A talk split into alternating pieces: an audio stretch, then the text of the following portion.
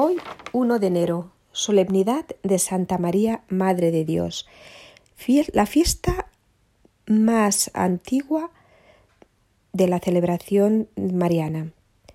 Su origen se encuentra en las catatumbas romanas, concretamente, concretamente en la catacumba de Priscila. En ellas en esas eh, excavaciones subterráneas que existen por debajo de la ciudad de Roma, se encontraron pinturas con el nombre de María.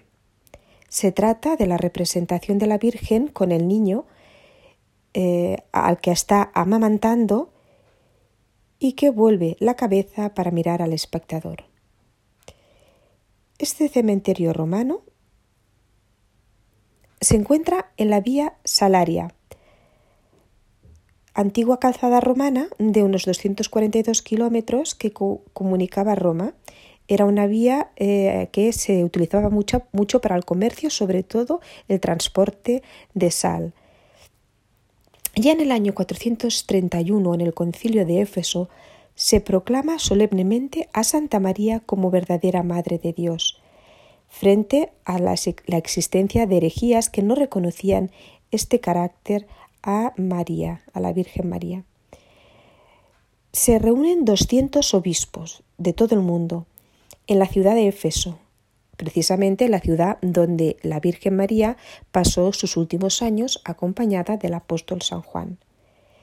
En este concilio se afirma la esencia de María como Madre de Dios y se lleva a cabo una procesión con antorchas encendidas. Junto con todo el gentío se iba eh, por la ciudad cantando la segunda parte del Ave María. Es decir, Santa María, Madre de Dios, ruega por nosotros pecadores, ahora y en la hora de nuestra muerte. Amén. La primera fiesta mariana eh, de la Iglesia más antigua en la parte occidental, la encontramos en Roma en el siglo VI, en, el templo de Santa María la Antigua, en, el que se dedicó esta atribución eh, el 1 de enero. Se instaló, se instauró el 1 de enero esta devoción a Santa María, Madre de Dios pero posteriormente desaparece eh, cuando se instaura por la Iglesia romana, se instaura el rito de la circuncisión del niño Jesús, que según la tradición judía se efectuaba ocho días después de su nacimiento. En el año 1931, el Papa Pío XI, con ocasión del quince centenario del concilio de Éfeso, instituye la fiesta mariana el 11 de octubre y por último, ya con el Concilio Vaticano II, se traslada de manera definitiva al 1 de enero y se proclama como máxima categoría litúrgica de solemnidad con el título de Santa María, Madre de Dios.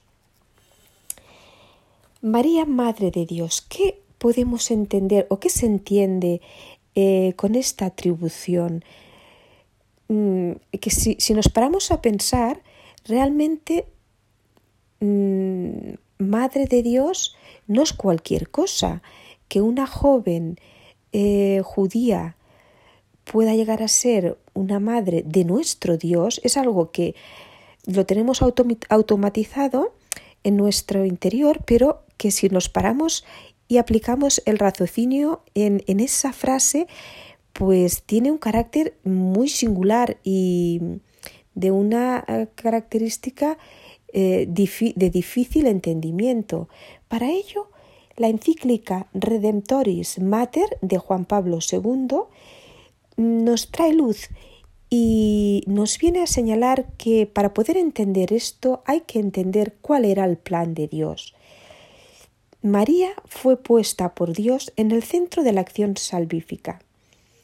La mística Luisa Picareta, que mantuvo una estrecha relación con Jesús, que se entregó a la divina voluntad, y que estuvo 65 años alimentándose únicamente por sagradas formas consagradas y que actualmente está en estudio su canonización, nos explica que en el plano de la creación física, la creación de Dios en la tierra, el Padre decide en su mente entregarnos a su Hijo para llevar a cabo la obra salvífica, pero no lo genera de manera directa, sino como hizo en el plano eterno, en el plano de la eternidad, donde no existe el tiempo ni el espacio, y Dios Padre genera con su movimiento al Hijo y luego posteriormente se genera el Espíritu Santo creando lo que conocemos como Santísima Trinidad.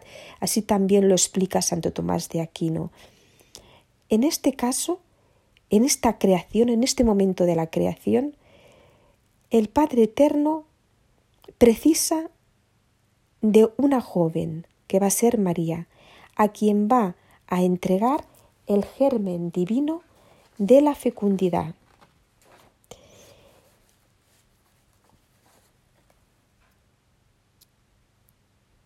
Pero María es descendiente de una familia humana y por ello tiene la herencia del pecado original.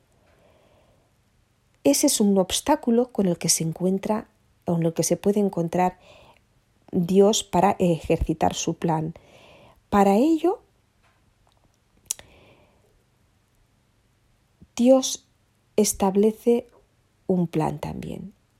¿qué hace? Cree, crea su alma en los mares de la Santísima Trinidad. Así lo explica Luisa Picareta.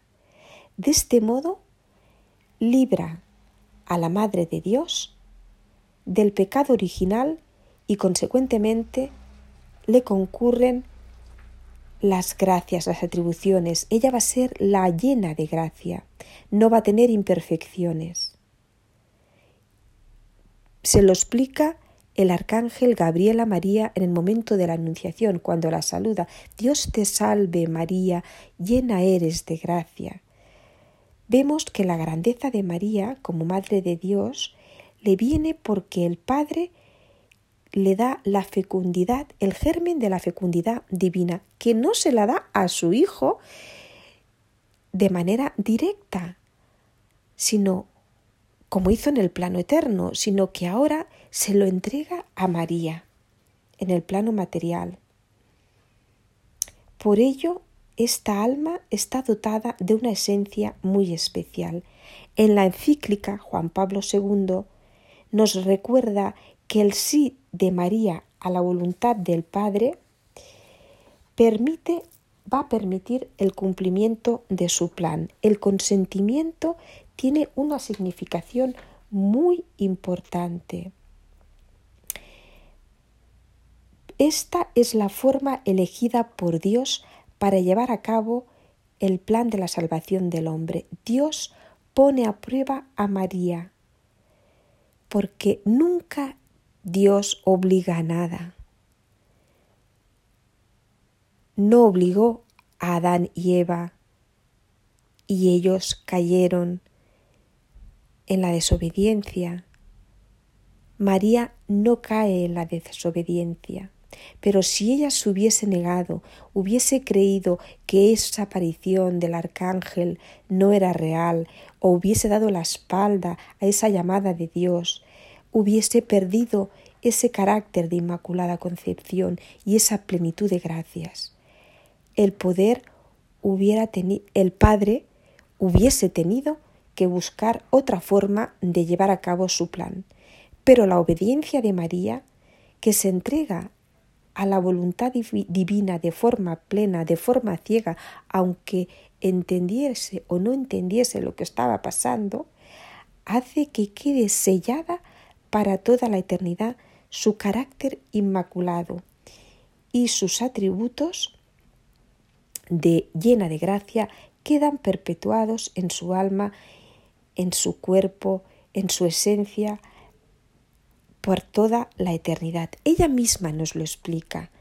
en sus apariciones, en la de 1830 en París, en la Rue de Bac, cuando se aparece a Catalina Labouré y le dice que debe acuñar una medalla en cuyo óvalo figura la ejaculatoria Oh María, sin pecado concebida, rogad por nosotros que recurrimos a vos.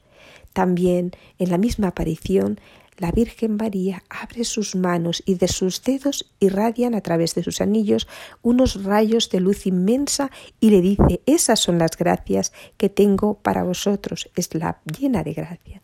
Posteriormente, en el año 1858, también en Lourdes, en la aparición ante Bernadette, la Virgen, a petición del párroco del pueblo que no creía en esa aparición, y le pide que le pregunte a esa señora que se le aparece a Bernadette cuál es su nombre, y la Virgen contesta Yo soy la Inmaculada Concepción. Vuelve otra vez al atributo de la Inmaculada Concepción. Así pues, concebida sin pecado y sin ninguna imperfección humana, puede con plenitud ser, pudo ser y es Madre de Dios.